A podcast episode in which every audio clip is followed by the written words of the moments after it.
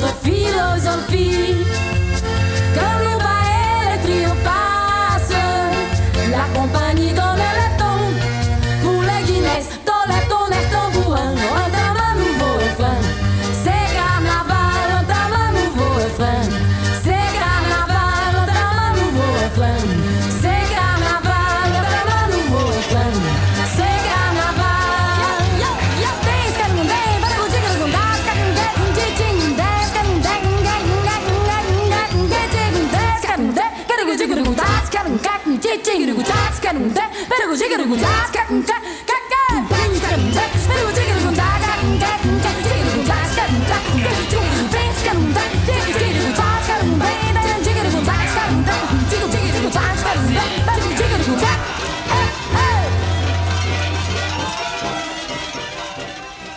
La dernière émission, nous avions deux dames charmantes comme invitées qui nous accompagnent pour encadrer un jeune charmant également invité. Il s'agit de Colin Javot. Alors Colin, on ne te connaît pas, donc dis-nous un peu qui tu es, quel est ton parcours, euh, voilà, d'où viens-tu peut-être? Eh bien, je suis acteur-réalisateur belge.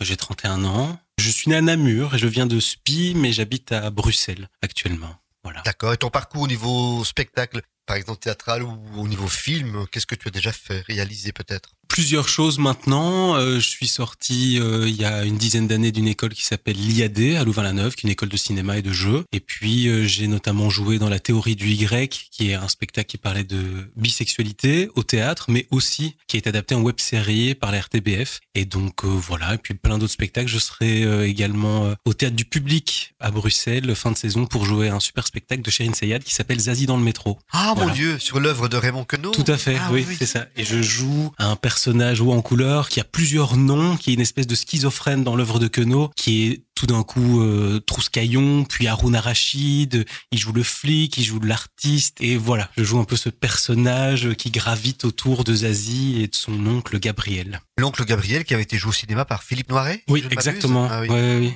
oui, tout à fait. C'est vraiment un film, euh, moi je l'ai vu il y a pas longtemps, il y a une atmosphère, c'est terrible. Oh, il y a le Paris des années 40-50 Ouais. déjà, ça c'est déjà un personnage en soi, mais même l'écriture de Raymond Queneau qui a notamment, allez cette œuvre merveilleuse où il y a 40 fois le même texte. Oui, Oh, je n'ai plus le titre, ça va revenir comme ça, mais enfin, c'est une situation d'un homme qui est dans un autobus, il s'arrête, il perd un bouton, etc.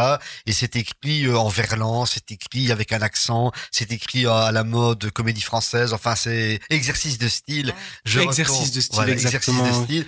C'est vraiment, moi je me rappelle en tant qu'étudiant au conservatoire également, on avait travaillé et c'est impeccable pour apprendre à interpréter parce qu'on est vraiment obligé de se conformer au caractère proposé par le texte et tu peux pas dire ça de manière neutre, tu dois vraiment t'investir. Ça c'est vraiment un bon exercice déjà à faire comme spectacle, c'est merveilleux, Mhm. mais en plus pour l'apprentissage de la scène, c'est pour moi un outil fantastique. oui, c'est savoureux. Et puis le vocabulaire. Tout à Bon, fait. euh, L'émission euh, d'il y a deux semaines où tu parlais de la rousse, Oui, oui, on parlait oui. de la police, bah là on parle des roussins, on parle de vraiment tous les mots puis des mots inventés et on arrive tout de même quand même à comprendre le sens de ces mots alors qu'ils ils n'existent pas et qu'ils sont sortis de l'imagination de Queneau. C'est vraiment un très joli texte. Est-ce que Queneau n'avait pas également participé à l'Oulipo, l'ouvroir de littérature potentielle C'est Il possible. faudrait vérifier. C'était une sorte de courant littéraire où il faisait de la création. Et il avait même, je crois, si c'est lui, il faudrait que je vérifie quand même, mais j'en parle parce que au niveau de la création d'histoire, c'est important. Il avait des schémas qu'il proposait pour créer des histoires. Si tu prends telle option, eh bien, il se passe ça. Si tu prends une autre option, il se passe ça. Et donc, tu avais une sorte d'arbre, d'arborescence, qui était vraiment très, très intéressant, dont se sont inspirées les personnes qui ont écrit les livres euh, dont vous êtes le héros. Je Oui. sais pas si vous connaissez, vous avez connu ce type d'ouvrage. Bon, c'est propre à une certaine génération, c'est vrai. C'était très populaire dans les années 90, en tout cas. 90, 2000, euh, voilà.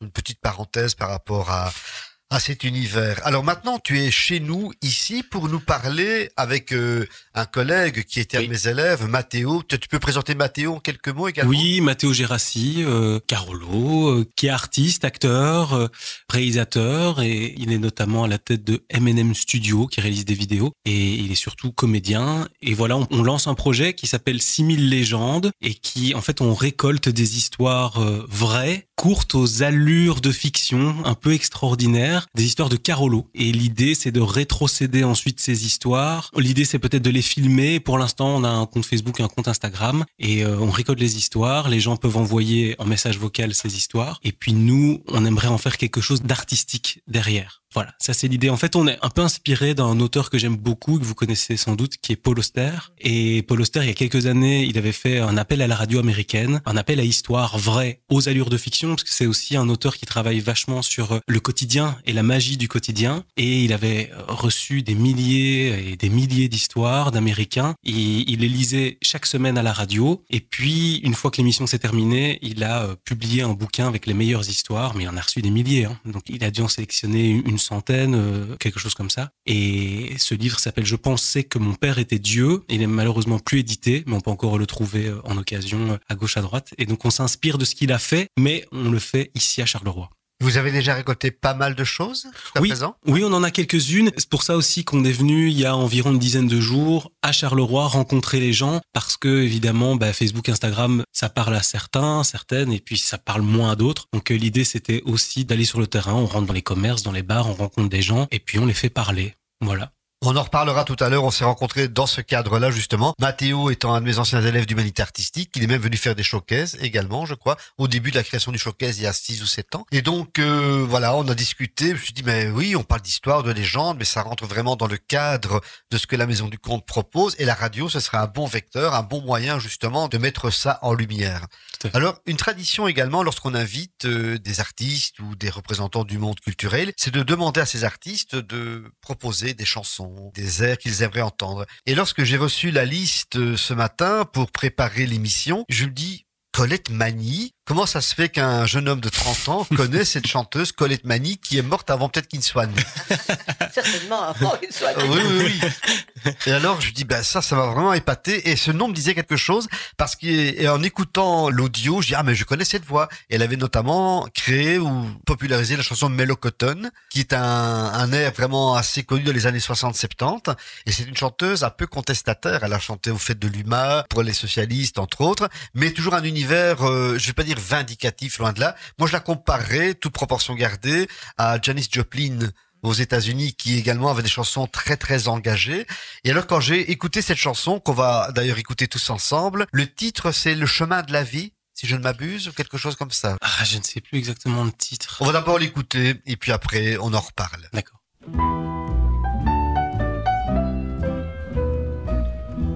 J'ai suivi beaucoup de chemins, j'ai ouvert de nombreux sentiers. J'ai navigué sur cent mers et abordé cent rivages. Partout j'ai vu des caravanes de tristesse, de superbes et mélancoliques ivrognes à l'ombre noire de grands pédants de la cantonade qui regardent, se taisent et pensent qu'ils savent parce qu'ils ne boivent pas le vin des tavernes. Méchantes gens qui cheminent en empestant la terre. Partout j'ai vu aussi des gens qui dansent ou qui jouent quand ils peuvent et cultivent leur petit lopin de terre. Jamais s'ils arrivent quelque part, ils ne demandent où ils arrivent. Là où il y a du vin, ils boivent du vin. Où il n'y a pas de vin, ils boivent de l'eau fraîche. Ce sont de bonnes gens qui vivent, travaillent, passent et rêvent. Et qui, un jour, comme les autres, reposent sous la terre, reposent sous la terre.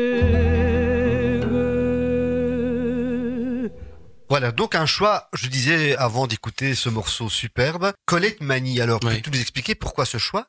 Quand tu m'as demandé de chercher des musiques, je pensais à Histoire et euh, c'est probablement euh, une des chansons qui me fait le plus penser à, à la vie, aux histoires, parce que bon, cette chanson, elle parle de voilà de son expérience de vie, de tous les gens qu'elle a croisés. Et avec le projet Simi Légende, c'est aussi ça, c'est rencontrer des gens, entendre leurs histoires drôles, parfois dramatiques. Et euh, c'est une chanson que j'aime beaucoup, que je trouve vraiment magnifique. C'est Emmanuel Guillaume, c'est un ami à moi qui m'a fait découvrir cette chanteuse. Très bien, bah c'est un très très bon choix. Franchement, c'est des chansons qui racontent des histoires, parce que les chansons, c'est des histoires, Jacques Brel le disait, en trois minutes, trois, quatre minutes, on a un personnage, on a une action, une situation, quelques péripéties. Il n'y a pas toujours de conclusion. Là, c'est un peu la différence avec le conte, mais parfois l'univers est aussi merveilleux et sentimental, comme Mhm. peut l'être le conte également. Mhm. Bien, donc Colette Mani, fantastique. Alors, dans les histoires que tu as récoltées Oui. depuis maintenant, combien de temps ce projet est en route? Euh, ça fait quelques mois. Après, je dirais que ça fait une petite année qu'on en parle avec Mathéo, parce que Mathéo est venu avec une première histoire qui m'a vraiment euh, fasciné. Je me suis dit, mais en fait, on est vraiment dans un vivier, on a un endroit où les histoires circulent. Et donc voilà, ça fait une petite année qu'il est venu avec cette histoire et qu'on s'est dit, maintenant on doit aller sur le terrain, on doit récolter plus d'histoires de Carolo et de Carolotte. Ouais. Et- donc voilà, mais ça fait quelques mois qu'on est vraiment euh, à fond dans le projet. Donc, ces histoires, vous les collectez de manière écrite, orale? Plutôt oral. oral, mais vous enregistrez alors ou pas? Oui. Alors parfois c'est compliqué parce que le fait d'enregistrer, ça peut un Paralyser, peu, oui, ça peut paralyser. On peut avoir peur de même de l'objet enregistreur. Donc parfois on est juste dans notre, on va dire notre enregistreur euh, cerveau. Ouais. Et puis parfois on demande aux gens, une fois qu'on les connaît un peu mieux, de réenregistrer cette histoire. Mais euh, l'idée c'est vraiment l'oralité. Maintenant, s'il y a des gens qui préfèrent l'écrit, on l'accepte aussi. Mais je trouve que l'oralité, en tout cas à Charleroi, ça me parle quoi. Il y a un côté spontané aussi dans l'oralité. Oui, on n'est pas fait. trop dans le littéraire. hein. Exactement. C'est de l'orature, on dirait, euh, opposé à la littérature, qui est intéressante pour fixer parfois certaines choses. Mais dès que l'on reprend la parole, d'ailleurs, quand on travaille en atelier on a un écrit de base, mais moi, un exercice que je fais régulièrement,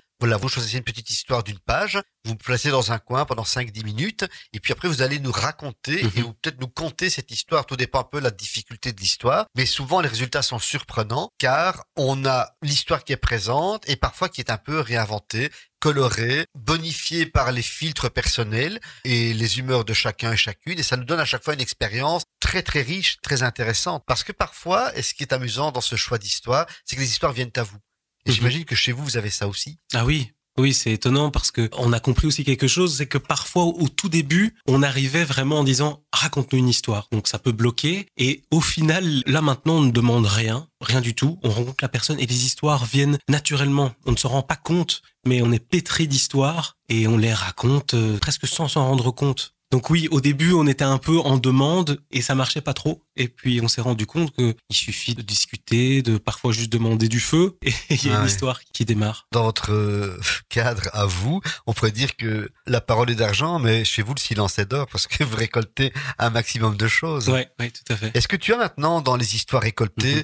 L'une ou l'autre qui t'a marqué, qui t'aura marqué, et que tu pourrais nous partager peut-être? Ouais, bien sûr. Moi, il y a une histoire. D'ailleurs, moi, ce que j'aime dans les histoires, c'est les histoires vivantes qui ne s'arrêtent pas. Il y a pas longtemps, il y avait une projection d'un film au Quai 10 de la Sonuma, les 70 ans d'archives de Charleroi. Tu y étais d'ailleurs, Ouais, ouais. je pense. Et on a vu une histoire extraordinaire. C'est euh, une famille, un père de famille qui est interviewé par euh, l'RTBF, je pense, à Ouais, l'époque. Je ne sais plus exactement où il habite. Mais en gros, c'est un monsieur, on sent une famille euh, précaire, et donc c'est un monsieur qui faisait les poubelles. Et donc un jour, dans une poubelle, il retrouve un gros bout de bois. Et il se dit, bah super, je vais prendre ce bout de bois, c'est l'hiver, et je vais le mettre dans le feu, ça va permettre de nous chauffer. Il rentre à la maison, il lance ce bout de bois dans le feu, et là, il y a sa fille qui, je pense, a 13, 14 ans, quelque chose comme ça, qui se jette dans la cheminée, qui ramasse ce bout de bois, et le père lui dit, mais enfin, qu'est-ce qui te prend? Et la fille lui dit, mais papa, c'est pas un bout de bois, c'est un violon. Et elle reprend ce violon, et il se trouve qu'en fait, ce violon, c'était un Stradivarius. Et donc, ce père de famille est interviewé par la RTBF à l'époque et il dit, bah voilà, donc ma fille a trouvé, moi je pensais que c'était un bout de bois, en fait c'est un Stradivarius. Et donc, déjà, l'histoire est extraordinaire, on assiste à ce film, à cette histoire extraordinaire. Le film se termine et à la fin du film, on demande, tiens, est-ce que vous avez reconnu, parce qu'il y avait évidemment beaucoup de Carolo dans la salle, est-ce que vous avez reconnu telle ou telle personne? Et il y a quelqu'un qui lève la main et qui dit, en fait, je connais la famille Stradivarius, on va l'appeler comme ça, et en fait, je dois vous dire que je pense que le violon était trop court d'un demi-centimètre ou quelque chose comme ça et que ce n'était pas vraiment un Stradivarius. Et donc, en fait, l'histoire continue. Et nous, avec Mathéo, c'est sûr que si vous connaissez cette dame qui, j'espère, est en vie, va bien, et on va aller euh, la rencontrer. Parce que voilà, des histoires comme ça, vivantes, extraordinaires. Maintenant, ça, c'est une histoire vraiment rocambolesque avec euh, beaucoup de péripéties, mais on a parfois des histoires qui se racontent en deux phrases, qui sont drôles, d'autres dramatiques. Je me souviens que tu avais raconté ton histoire, Jackie, quand tu montes un terri Ah oui, et, et Dieu. que tu penses à ta maman, aux abruzes. Et donc voilà, on récolte vraiment des histoires euh, intimes, personnelles, drôles, dramatiques. Et euh, chaque histoire, elle est intéressante, importante. Et voilà.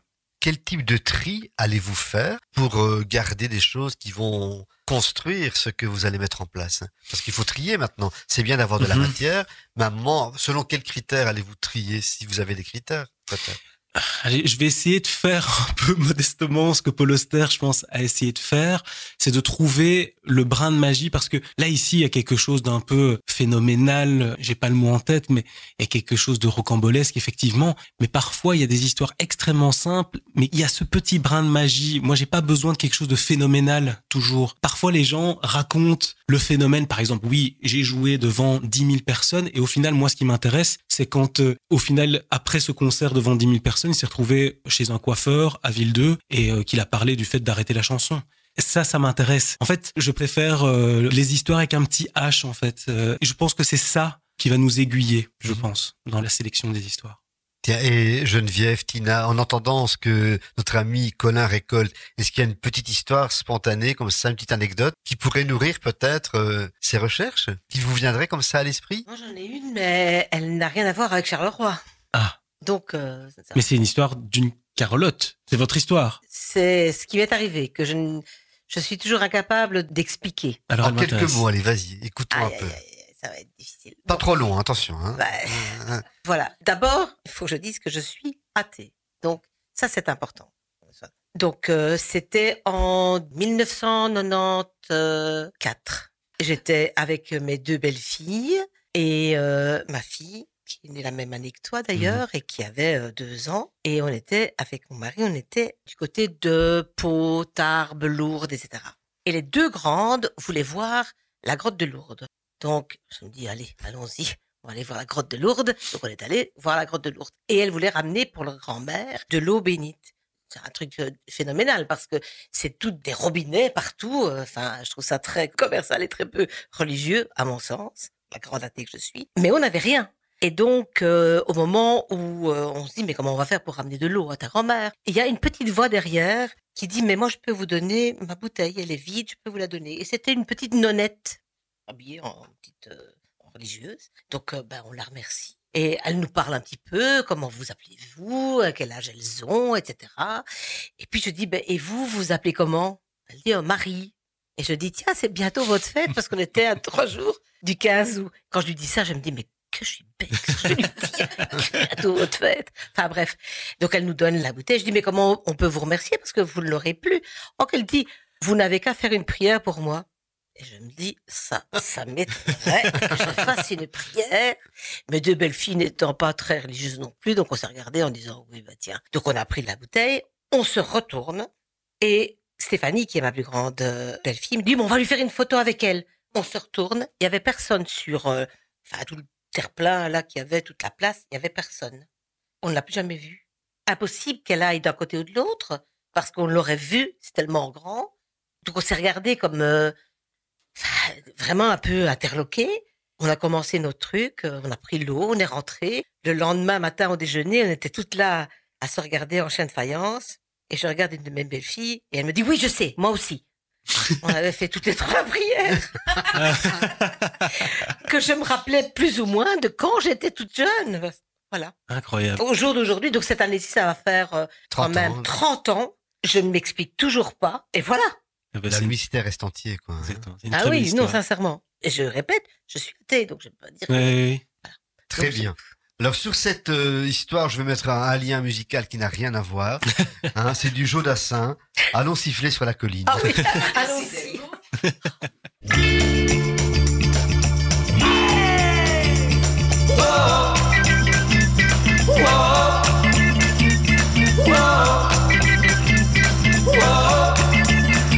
Je l'ai vue près d'un laurier, elle gardait ses blanches brebis. Quand j'ai demandé d'où venait sa peau fraîche, elle m'a dit C'est de rouler dans la rosée qui rend les bergères jolies. Mais quand j'ai dit qu'avec elle je voudrais y rouler aussi, elle m'a dit Elle m'a dit d'aller siffler là-haut sur la colline de l'attendre avec un petit bouquet d'églantines. J'ai cueilli des fleurs et j'ai sifflé tant que j'ai pu. J'ai attendu, attendu, elle n'est jamais venue. Zai, zai, zai, zai. Zai, zai, zai, zai. Zai, zai, zai, zai. Zai, zai, zai, zai.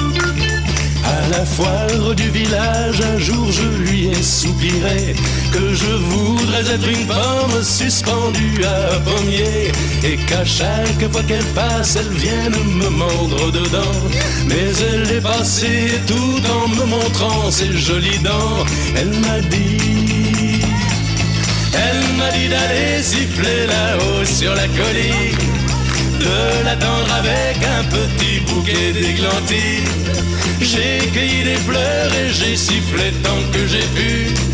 J'ai attendu, attendu, elle n'est jamais venue. Zai, zai, zai, zai. Zai, zai, zai, zai. Zai, zai, zai, zai. Zai, zai, zai, zai.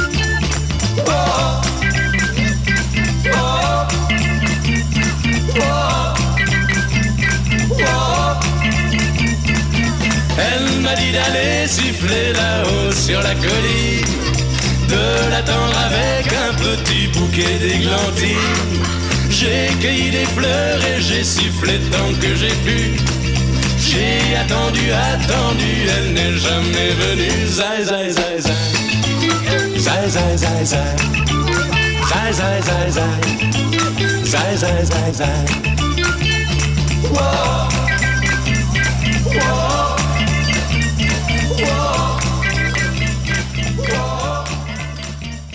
Voilà, donc après cette bulle de légèreté apportée par Jodassin, mais l'émission est légère de toute façon parce qu'on voyage dans tous les univers. Euh, Geneviève a également une petite anecdote euh, qui va remplir le panier de notre ami Colin. Il va repartir la tête remplie d'histoires. Vas-y Geneviève. Alors, moi, petite fille, j'habitais à Roux, donc c'est à 12 km plus ou moins de Charleroi. Et je venais faire de la danse classique ici au conservatoire de Charleroi. C'est ma grand-tante qui m'accompagnait. On prenait le tram à l'époque, un tram jaune dans lequel j'étais malade. Je n'aimais pas ça du tout. Et euh, chaque fois qu'elle m'emmenait, on passait dans une chapelle au boulevard Rodan. euh, il faut savoir qu'elle se trouve là pour y aller. Enfin voilà, ça c'est juste une petite parenthèse. Mais il se fait qu'en allant au conservatoire et apprendre à danser, j'ai eu l'occasion de jouer et de danser dans des opérettes. Et notamment, je me souviens dans Chansons gitanes.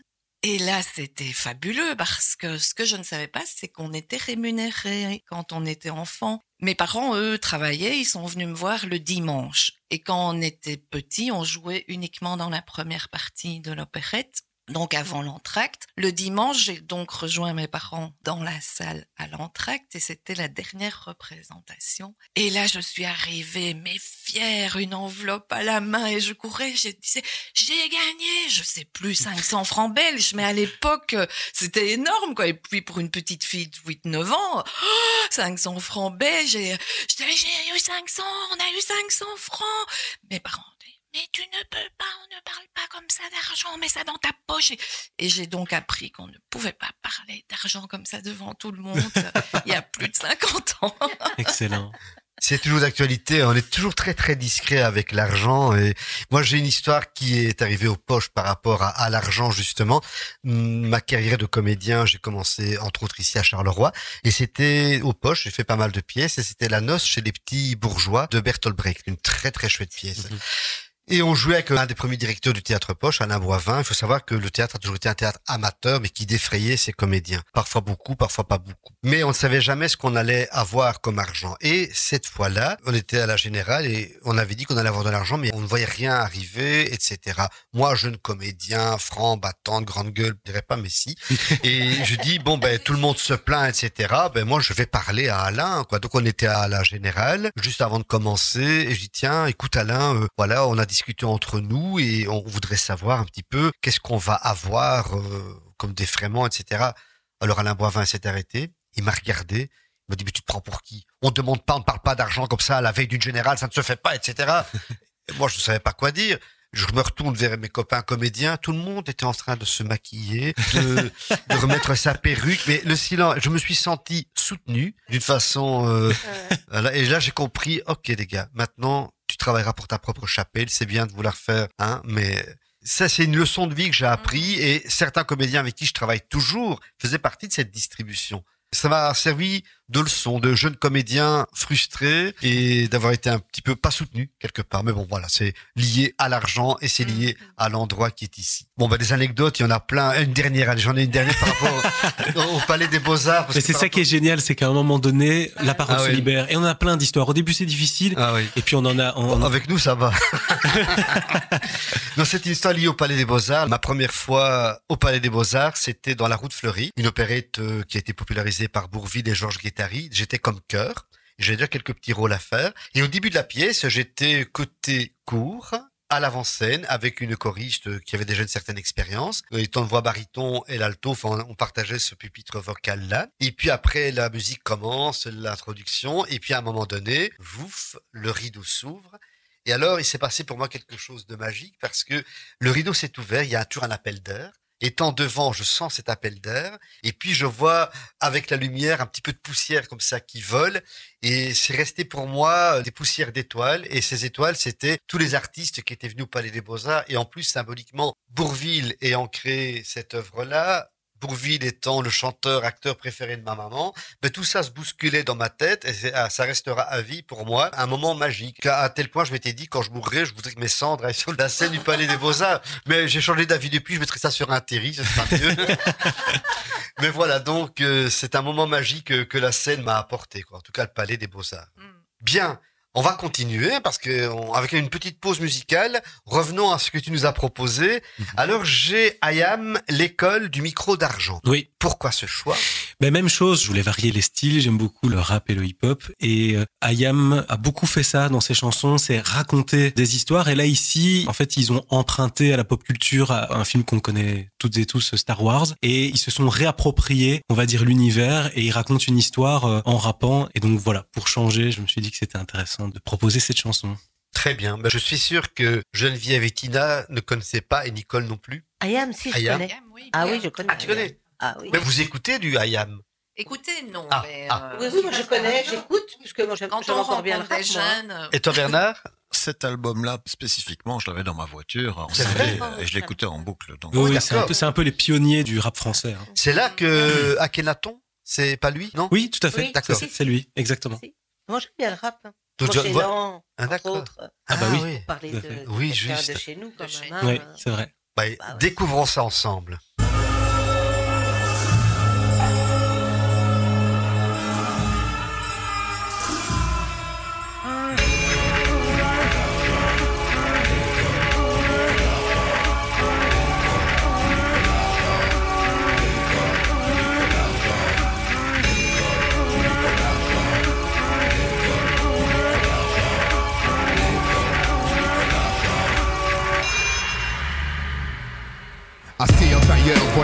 Que je médite. Sur ma montagne et je n'arrive pas à faire le vide. Je focalise sur le diaphragme, j'augmente mon énergie. Réveille la bête qui dans mon âme est tapis Je viens de terminer ma préparation mentale. Ils vont goûter à l'incomparable style du cerval. Le souffle des quatre vents décuple ma puissance. De longs mois de travail ont exacerbé mes sens. Je crée déséquilibre interne volontairement que le côté yang soit le dominant. Les pieds solidement ancrés dans la terre Je tire les dernières forces de la nature mère nourricière. Je mène les troupes au combat pour défaire les guerriers. En contreplaqué de l'école du micro en bois. Notre bannière flotte au sommet du tsunami. Annonçant fièrement la charge du micro d'argent. En plein cœur de la bataille Je sème la terreur. Quand je frappe des stockés de taille Je sens l'esprit du félin m'envahir à ce stade. Seul le sang procure du plaisir Mes griffes gravent les couleurs de l'empire plus grand que celui d'Alexandre dont je suis le défenseur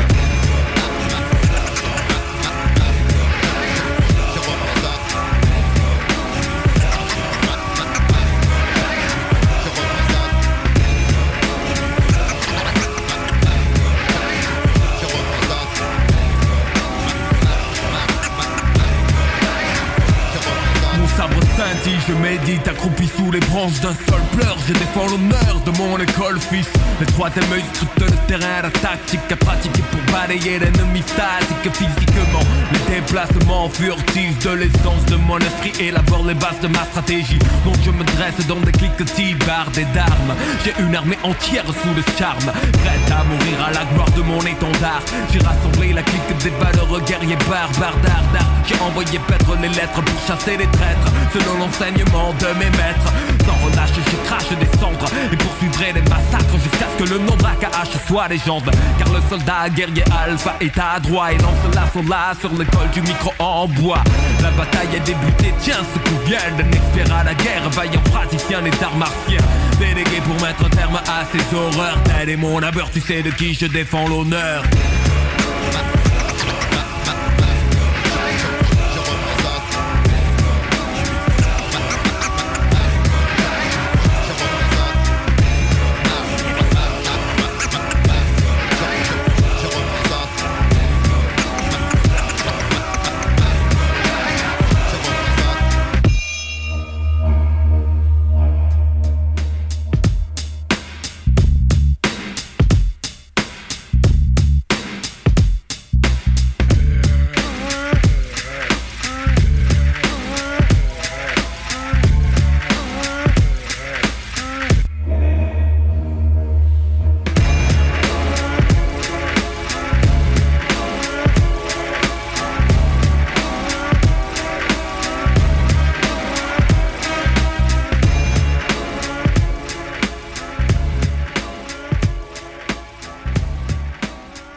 alors maintenant, une petite anecdote. euh, Je ne sais pas si vous le savez, mais il y a la Biennale de Venise en septembre 2024. Pourquoi je vous parle de ça? Je vous vois vos regards interrogatifs. Eh bien, sachez que la Maison du Comte de Charleroi risque d'être associée à cet événement, mais de manière indirecte. je vous explique. Je vous explique. En 2016, on a créé une géante à Charleroi, Julia. D'accord? En 2018, la Maison du Comte en 2016, avait déjà fait une première histoire. Et puis en 2018, on a retravaillé cette histoire et on l'a donnée en public lors de la Grande Fabrique. Et pour cette biennale, justement, il demande des informations, via l'Eden bien entendu, sur la création de Julia, mais également sur des histoires qui mettent en valeur un peu le patrimoine oral de Charleroi. Et donc, euh, si tout va bien, il y aura un extrait de ce conte qui sera publié, qui servirait à, en tout cas, donner de l'information sur Julia. Et j'ai envoyé également le conte qu'on avait écrit en 2020, La légende du corbeau au pays des idées noires. Donc, comme ça, ça fera de la matière. Donc, je vous tiendrai au courant. Bah oui. Bah oui, c'est ça. Bah Oh, oui. mais non. C'est l'histoire qui va, c'est pas nous, hein, donc euh, Oh. voilà. Mais on veut bien aller vous représenter. Voilà. Ah Alors, je, je vous ai apporté la fin de ce conte, justement, où Julia, bon, il y a toute une histoire avant. Sa mère a été torturée, on lui a inscrit au fer rouge sur l'épaule l'hexagone de Vauban, hein. C'était une sorte de punition à l'époque. Enfin, à l'époque, on a inventé tout ça. Puis elle, elle est partie. Elle est morte dans le bûcher. Puis elle a eu une fille. Puis sa fille a émigré aux États-Unis. Puis elle, sa fille est revenue avec tous les géants. Et on assiste maintenant au retour de la fille de Julia, qui s'appelle comme sa maman d'ailleurs, euh, à Charleroi. Et voilà ce qui se passe. Vêtue de rouge, Julia s'avance vers la ville avec les géants, pas trop rassurés. Au-dessus d'elle, les corbeaux veillent, tournoient et croassent encore et encore. Robe rouge dans un courant d'air noir, elle s'approche de la place, déjà enivrée par une musique qui l'attire. Quand les habitants voient arriver cette grande et majestueuse femme, sans comprendre pourquoi ils se taisent et forment une haie d'honneur. On n'entend plus que le silence et les pas de Julia sur le sol gelé. Elle s'approche du feu qui brûle au milieu de la foule. Elle tend ses mains vers les flammes qui l'invitent à danser. C'est d'abord le haut de son corps qui frémit, puis qui commence à voler comme les ailes d'un oiseau. La musique reprend doucement comme pour ne pas perdre le spectacle des ombres rousses. La musique reprend de plus belle, et le corps de Julia se bouscule tout entier. Les géants aussi, le cœur en fête, et libèrent leur allégresse dans des mouvements saccadés. Elle danse. Et tout le monde danse aussi autour d'elle. Ils sont dix, vingt, deux cents à bouger sur le rythme endiablé. Parmi eux, un homme reste immobile. Il est de noir, de longs cheveux pendent dans l'arrière de son dos. Il a les traits et l'allure d'un chevalier, d'un chevalier noir. Son cœur bat au creux de sa poitrine. Sans quitter Julia des yeux, il s'en approche doucement. Son cœur s'accélère. Il est maintenant si proche de son visage quand un petit singe saute sur son épaule et parle pour lui. Dis-moi, quel est ton nom? Je m'appelle Julia, répond la femme. Il n'y a plus d'autres mots, juste deux corps qui s'enlacent au milieu d'une foule enfiévrée. Un baiser unit ces deux-là, un baiser d'amour. À l'image de leur amour naissant, les corbeaux se rassemblent, déploient leurs ailes, ils prennent alors une immense place dans le ciel. Puis l'un d'eux s'adresse à la foule. Chaque année, vos mots, vos idées noires, vous brûlerez, et la lumière vous trouverez. À ces mots, les corbeaux se jettent dans le feu, les flammes grandissent, prennent une allure affolante, on ne voit plus que du rouge au-dessus des têtes, et puis rien. Plus de feu, plus de flammes, et du noir profond tombent des poussières argentées. Une pluie de couleur cendre, diamant, la lumière scintille, et renaît, lumière. Chaque année, à la fin de l'hiver, lors du grand feu, l'effigie du corbeau est brûlée en mémoire des mots disparus et du retour de la lumière.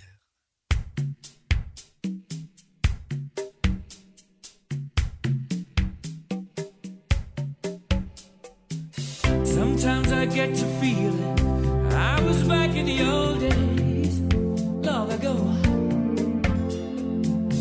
When we were kids, when we were young, things seemed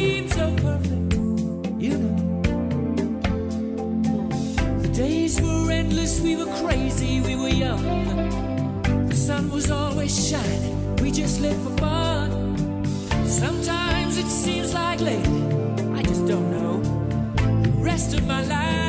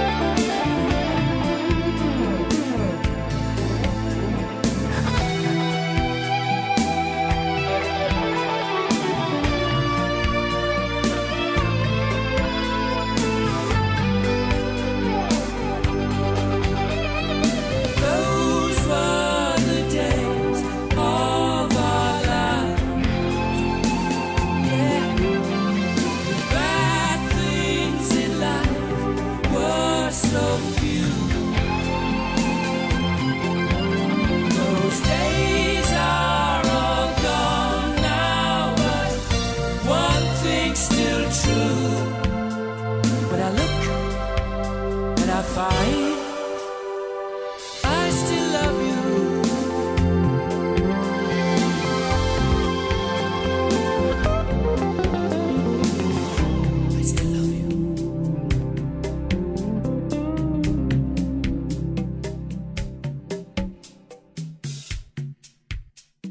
Voilà, mesdames, mesdemoiselles, messieurs, après avoir écouté cet air euh, chanté par Freddie Mercury, c'est une de ses dernières interprétations. En tout cas, c'est le dernier album auquel il a participé, Innuendo. Un très très bel album que je vous conseille avec des plages fantastiques. Innuendo, déjà le titre euh, en lui-même d'ouverture est très très bien. Donc euh, hors micro, Geneviève nous disait que toutes ces histoires que l'on récolte, il y a des histoires qui partent de la réalité, des histoires inventées, des histoires qui sont proches du mensonge comme les menteries. D'ailleurs pour la petite histoire, notre amie Geneviève a remporté un concours de menterie qu'on a fait l'an passé et on la retrouvera sur scène d'ailleurs cette année lors de notre prochain concours les 24 et 25 mai. Ah ben, je viendrai. Voilà, ce sera intéressant à découvrir en tout cas. Merci pour votre présence, merci en tout cas pour euh, votre euh, enthousiasme et l'apport d'histoire. Un dernier mot peut-être en quelques mots pour vous dire un petit peu qu'est-ce que vous avez retenu de cette émission qui commence? Oui? Euh, non, moi je voulais juste rappeler euh, 6000 légendes qui est sur les réseaux, sur Facebook et sur Instagram. Donc n'hésitez pas à venir aimer la page et surtout à partager des histoires. Et si vous n'êtes pas très réseau, bah, juste prenez contact avec moi ou Mathéo Gérassi et on viendra vous voir et récolter vos histoires directement sur le terrain. Voilà. Et juste dire merci beaucoup et c'était super agréable de juste être autour d'une table et de raconter des histoires. C'est vraiment la base de ça. Moi je disais dans l'émission d'il y a une dizaine de jours, moi, je ne connais pas très bien l'univers du conte, mais en famille, on se racontait aussi beaucoup d'histoires, des histoires de famille. Et euh, enfin, j'aime beaucoup ça, quoi. La simplicité aussi de cet art-là, de juste se raconter des histoires. Très bien. En tout cas, un grand merci, Colin, pour euh, cette intervention. Merci à Tina, merci à Geneviève. Un petit lien vers l'agenda parce que le temps file. Nous aurons le 1er mars la soirée de lancement de Femmes de Mars. Chaque année, à Charleroi, les femmes prennent le pouvoir, mais de manière artistique et de manière très, très intéressante. La Maison du Conte y est associée depuis au moins trois ou quatre ans et cette année, on le sera à deux occasions. La première, c'est un apéro philo qui aura lieu le 22 mars thème sur le féminisme et c'est Sylviane qui va défendre ce thème. Et le 28 mars, nous aurons une création, c'est Les sorcières sortent du placard, avec nos trois conteuses euh, mères de la maison, dirais-je, Sylviane Piedfort, Raphaël Bouillon et Pascal Bayens. Elles sont en train de créer ce spectacle qui aura le soutien de la région Wallonne, il faut le dire. Et donc, euh, ce sera à découvrir le 28 mars au Théâtre Marignan à 20h. Voilà, et alors n'oubliez pas le 2 mars, le cortège du carnaval avec le brûlage du corbeau. Donc voilà l'essentiel en tout cas des activités culturelles auxquelles la Maison du Comte est associée. Et n'oublions pas non plus nos amis Christophe Maison qui a sa pièce, hein, c'est en haut du pont, sur le pont. Sur Sur le le pont. pont. Sur le pont. Et je crois que c'est à la mi-mars que ça se fait, de mémoire. De mémoire, oui. Oui, mais je, en allant sur le site du Poche, on c'est du 11 au retrouve toutes les 14 mars, informations. C'est quelque chose comme ça, oui. Merci Tina. Eh bien, on se quitte avec un dernier choix de notre invité, c'est euh, Black Puma Colors. Quelques mots peut-être? Je cherchais une dernière musique, je voulais aller euh, plus vers euh, de la soul, quelque chose en anglais cette fois-ci, et j'ai découvert ces artistes il y a pas longtemps et je les trouve magnifiques. Voilà, à bientôt, au revoir. À bientôt. Au revoir. Au revoir.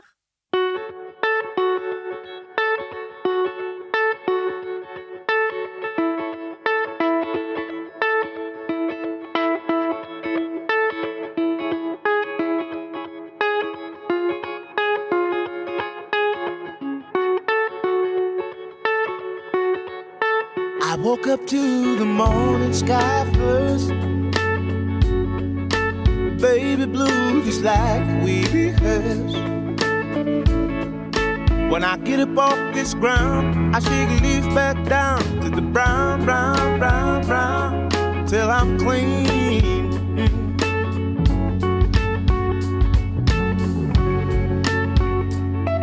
Then I walk where I'll be shaded by a meadow of green for about a mile. I'm headed to downtown town style with all my favorite colors, yes sir. All my favorite colors, right on. My sisters and my brother see you like no other. All my favorite a good day to be, a good day for me, a good day to see my favorite colors. My sisters and my brothers see. All my favorite colors. Now take me to the other side. Where the baby blues birds fly, I see them fly. And gray clouds, a white walls, a blue skies, we gon' fly. Feel alright, help me feel alright. Alright, now we gon'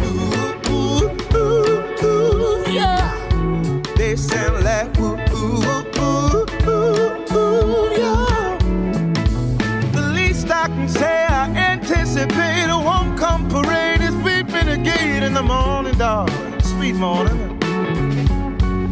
With all my favorite colors, yes sir.